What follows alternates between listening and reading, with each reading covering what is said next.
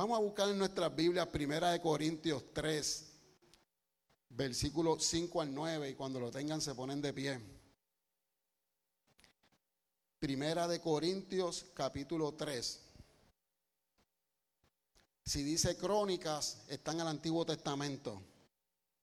Vámonos para el Nuevo Testamento. Primera de Corintios capítulo 3, versículo 5 al 9. Leemos la palabra en el nombre del Señor. ¿Qué pues es Pablo? ¿Y qué es Apolo? Servidores por medio de los cuales habéis creído. Y eso según lo que a cada uno concedió el Señor. Versículo 6. Yo planté, Apolo regó, pero el crecimiento lo ha dado Dios. Así que ni el que planta es algo, ni el que riega, sino Dios que da el crecimiento.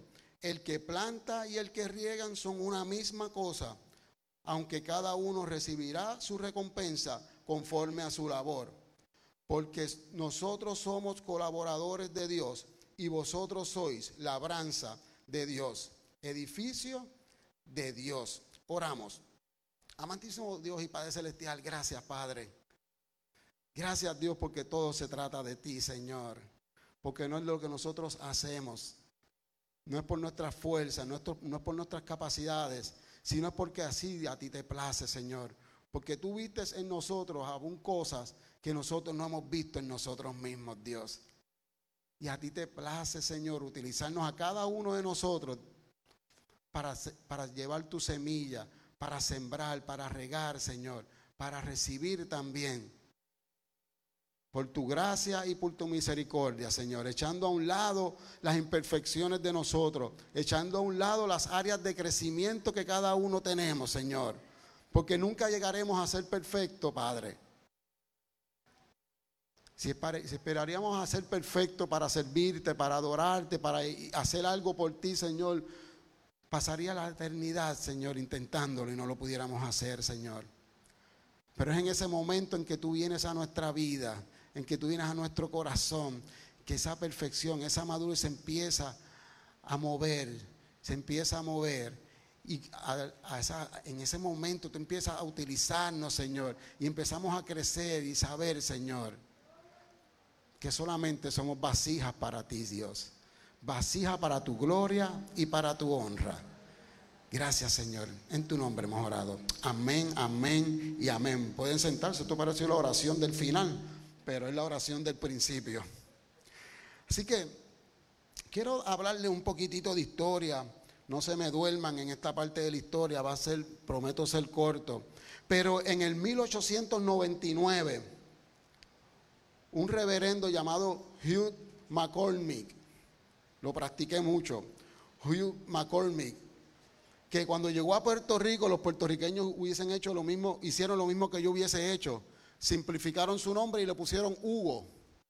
Así que Hugh McCormick, que le cambiaron el nombre a Hugo, fundó la primera iglesia bautista de Puerto Rico en el 1989, la iglesia bautista de Río Piedra. Esa iglesia que está ahí en el pueblo de Río Piedra, la primera iglesia bautista de Puerto Rico.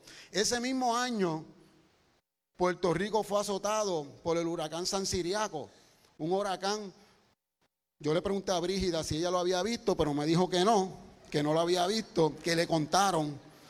Este, pero le pregunté ayer, me dijo, no, no, yo no, no estaba en ese momento. Ese huracán entró a Puerto Rico con 140 millas de velocidad, con aquellas casitas de aquel momento, y tuvo una fatalidad de más de 3.000 personas en la isla. Hugo, lo vamos a llamar Hugo de ahora en adelante, logró traer eh, ayudas del extranjero y servir como recurso para poder distribuir todas esas ayudas, cajas de alimentos a cientos de personas en necesidad. No sé si les va recordando cosas que hemos hecho 120 años después, ¿verdad? Y ayudar a esas personas afectadas. Cuando sigo estudiando un poquitito de la vida de él, él fue un influencer en el área de, y aportó en el área del gobierno de Puerto Rico para ayudar a, lo que, a que se estableciera una escuela para agricultura y una escuela para eh, grados normales donde se iba a hablar acerca de, de dar clases para educar, para ser maestro y preparar maestro. Y de esa semilla que Hugo ayudó a sembrar y a regar, de esa semilla creció y se, lo, y se convirtió en lo que hoy en día es la Universidad de Puerto Rico, la YUPI. Así que un simple misionero que vino desde los Estados Unidos, vino aquí y hoy, 120 años después, todavía podemos hablar de él. En el 1902 organizó la, la, Asociación de las Iglesias Bautistas de Puerto Rico, así que este año se celebró los 120 años de fundación. Pero Puerto Rico se dividió en áreas. El área oeste fue, eh, se dividió para los presbiterianos, Hubo un área en el, en el centro que también eh, se distribuyó en, los bautistas. En el área azul hubo también unas, iglesias bautistas, por eso usted ve que hay áreas geográficas en Puerto Rico que tienen más iglesias de una denominación que de otra. Pero en, el, en Ponce fue eh, el reverendo Ruth, que rápido hicieron lo mismo que Hugo, y no sé por qué le pusieron Don Bartolo. Y Don Bartolo fundó también la primera iglesia bautista de Ponce y junto con unas eh, mujeres misioneras lograron un papel importantísimo en el área, en la tarea y en el área evangelizadora de Puerto Rico y la, y la organización de las iglesias. Pero ellos tenían algo bien claro en su mente. Ellos llegaron aquí a Puerto Rico con algo bien claro en su mente. Y es lo que dice, le voy a leer Romanos 10, versículo 14 al 15. Dice el versículo 14, ¿cómo pues invocarán a aquel en el cual no han creído? ¿Y cómo creerán en aquel de quien no han oído? ¿Y cómo oirán sin haber quien les predique? ¿Y cómo predicarán si no fueren enviados? Como está escrito, cuán hermosos son los pies de los que anuncian la paz, de los que anuncian las buenas nuevas. Qué bendición. Así que todos ellos vinieron con un fin, anunciar las buenas nuevas. Eso era lo que ellos tenían en su mente. Presentar a un Cristo vivo, sembrar una semilla que sabían que iba a germinar, que iban a dar fruto. Eso era la fe que ellos tenían. Y sabían que estaban haciendo lo correcto. Pero estoy seguro que por su mente nunca pasó que 120 años después, esa semilla que se sembró, esa, ese grano de, semilla que se sembró en los corazones de cada persona siguieran, siguieran dando fruto y que nosotros hoy pudiéramos estar aquí sentados porque alguien 120 años atrás quiso, tocó, Dios tocó su corazón y vino aquí a poder hablar de las grandezas del Señor. Y eso es lo que tenemos que hacer, aunque no veamos toda la cosecha. Sembrar aunque no veamos toda la cosecha. Y ese es el título del mensaje de hoy. Aunque no veamos toda la cosecha. Así que, ¿qué hace, qué hace que algo que se hizo hace tanto tiempo, todavía años después, siga surgiendo, eh, surgiendo efecto? Pues es sencillo. La explicación del por qué lo leemos en el versículo que, de uno de los versículos que leímos al principio, el versículo número 6, que es un versículo que a mí me fascina. Dice, yo planté, Apolo regó, pero el crecimiento lo ha dado Dios. Así que los verbos que están utilizándose aquí, tanto como planté como regó, son verbos que son transitorios. ¿Por qué? Porque yo fui, planté la semilla y me moví. A lo mejor estuvo un tiempo, Bartolo no estuvo, eh, eh, Hugo no estuvo 10 años en Puerto Rico, él simplemente vino, plantó esa semilla y cuando uno riega también es un verbo, ¿verdad? Que es lo regué, lo y ya, no, no es lo seguir regando. Eso sigue pasando, pero no a lo mejor de la misma persona. Pero el aspecto del crecimiento, ese aspecto del crecimiento es, es algo que es continuo, no es transitorio, porque el crecimiento en Cristo es continuo para cada uno de nosotros. Así que llegaría el tiempo que tanto Apolo como, como Pablo, el apóstol Pablo, se irían de Corintios mientras Dios siguiera haciendo crecer a la iglesia que estaba allí en Corintios, ¿verdad? Así que, pero ambos trabajos que estaban haciendo cada uno de ellos era importante para cada lugar donde, donde Dios enviaba a cada uno de ellos, tanto el plantar como el regar. Así que era lo que estaba en el control de ellos. Es lo que está en el control de cada uno de, nosotros, de los que estamos aquí. Cada uno de nosotros podemos sembrar, cada uno de nosotros podemos regar. el crecimiento, cómo esa persona va a ir evolucionando, eso le va a tocar al Señor. Y cuando hablamos de plantar, lo primero que me viene a la mente a mí es lo que es la preparación de ese terreno. Y, y cuando pienso en preparar el terreno, yo a veces tengo áreas de que me contaba mi papá y, me gusta mucho la, semejanza con, con, cuando se ara un terreno, cuando se ara una tierra, una tierra árida y se ponen dos bueyes por lo regular arando ese terreno. Pero por lo regular cuando se van a poner dos bueyes a arar el terreno, ponen uno viejo, no, no una persona vieja, sino un, lo había borrado, escribí viejo aquí en el, en el, en el sermón y lo borré. Puse, déjame ver dónde está aquí, puse con experiencia. Lo, arreglé. Le prometo que está ahí. Dice aquí, pero por lo general se ponía un buey con experiencia. No, no, no puse viejo, lo borré, pero se quedó en la mente el viejo. Así que un buey con experiencia, que, ya sabía cuáles eran esas direcciones que le iba a enviar la persona que iba manejando eh, los bueyes. Y al lado de él iba a ir un buey viejo que iba ¿verdad? a estar con él porque era el que tenía la fuerza mayor para poder arar ese terreno. Yo dije, yo dije nuevo. Dije viejo otra vez. No, joven. No dije joven. Ah, ok, pues un, es que bueno que están pendientes de la prédica, eso me gusta.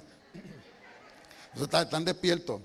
Este, eh, así que al lado de él va a ir un buen, buen joven, ahí lo dice, que le daría más fuerza al trabajo, mientras el buey con experiencia iba a estar sabiendo, ok, vamos a movernos para acá, vamos a virar, el buey joven iba a estar jalando para que el trabajo se pudiera hacer y poder mover esa tierra, soltarla y de tal manera que cuando esa semilla fuera sembrada en la tierra, la, tierra estuviera movida y las raíces pudieran tener más facilidad de poder eh, meterse a la tierra y poder tener los nutrientes que habían ahí. Así que pudiéramos hablar un rato de eso, ¿verdad? Donde, donde, donde uno como persona eh, de experiencia en el Evangelio tiene la necesidad, tiene la responsabilidad de los que vengan nuevos a la iglesia, ir dirigiéndolos y ir hablándole de lo que Dios quiere hacer en su vida, ¿verdad?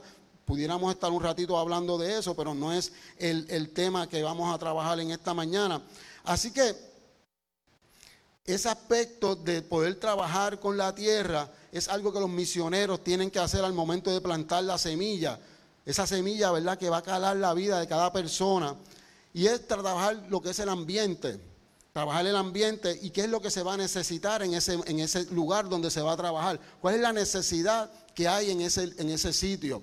Y entonces es parte de lo que uno hace para cuando uno llegue al lugar no encontrarse con sorpresas, aunque siempre van a haber sorpresas, pero que uno pueda decir, ya sé a lo que voy, porque ya estudié el ambiente, ya sé lo que hay, ya sé las necesidades y vamos a tratar de cubrirlas. Así que ese análisis de la cultura, ese análisis de las necesidades es sumamente importante, porque un misionero no puede ir a imponer. Algo que uno aprende cuando uno va a las misiones es que uno no va a ir a, decirle a las personas qué tienes que hacer. Aquí en Puerto Rico se hace de tal manera, así que allá también lo tienes que hacer de esta otra manera. No, no, no. Uno no va a imponer, sino y mucho menos a criticar lo que se está haciendo este, en, el, en, el, lugar. Uno simplemente va a decir, wow, ¿en qué yo puedo aportar con mi, con, mi conocimiento o qué Dios pone en mi corazón para hacer? Y así entonces uno tiene que entender que van a haber momentos que uno va a ver y hay una necesidad. Y entonces uno de momento le sirvieron un plato grande de comida y el que está al lado se quedó mirando y uno pueda decir, mira, de mi comida yo quiero darte un poco para que tú puedas cumplir también tu, tu, hambre, ¿verdad? Puedas saciar tu hambre. Y hay veces que los misioneros en realidad dejan de ser de ellos para ser, para ser de otros. En el caso de mi familia, eh, a veces no hablo mucho de esto porque a uno siempre le gusta brillar por luz propia. Y a veces uno llega a, las actividades de, las iglesias bautistas y le dicen, mira, pero dile de quién tú eres tía, eh, sobrino, mejor dicho.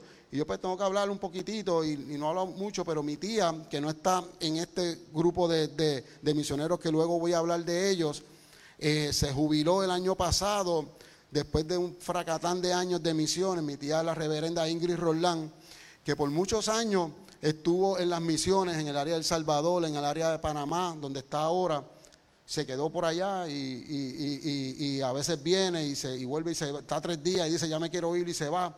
Este, pero en muchos momentos, en muchas ocasiones, ella ha tenido que dejar de tomar sus medicamentos por poder, por decir, no, este dinero mejor yo lo compro para alguien que tiene alguna otra necesidad.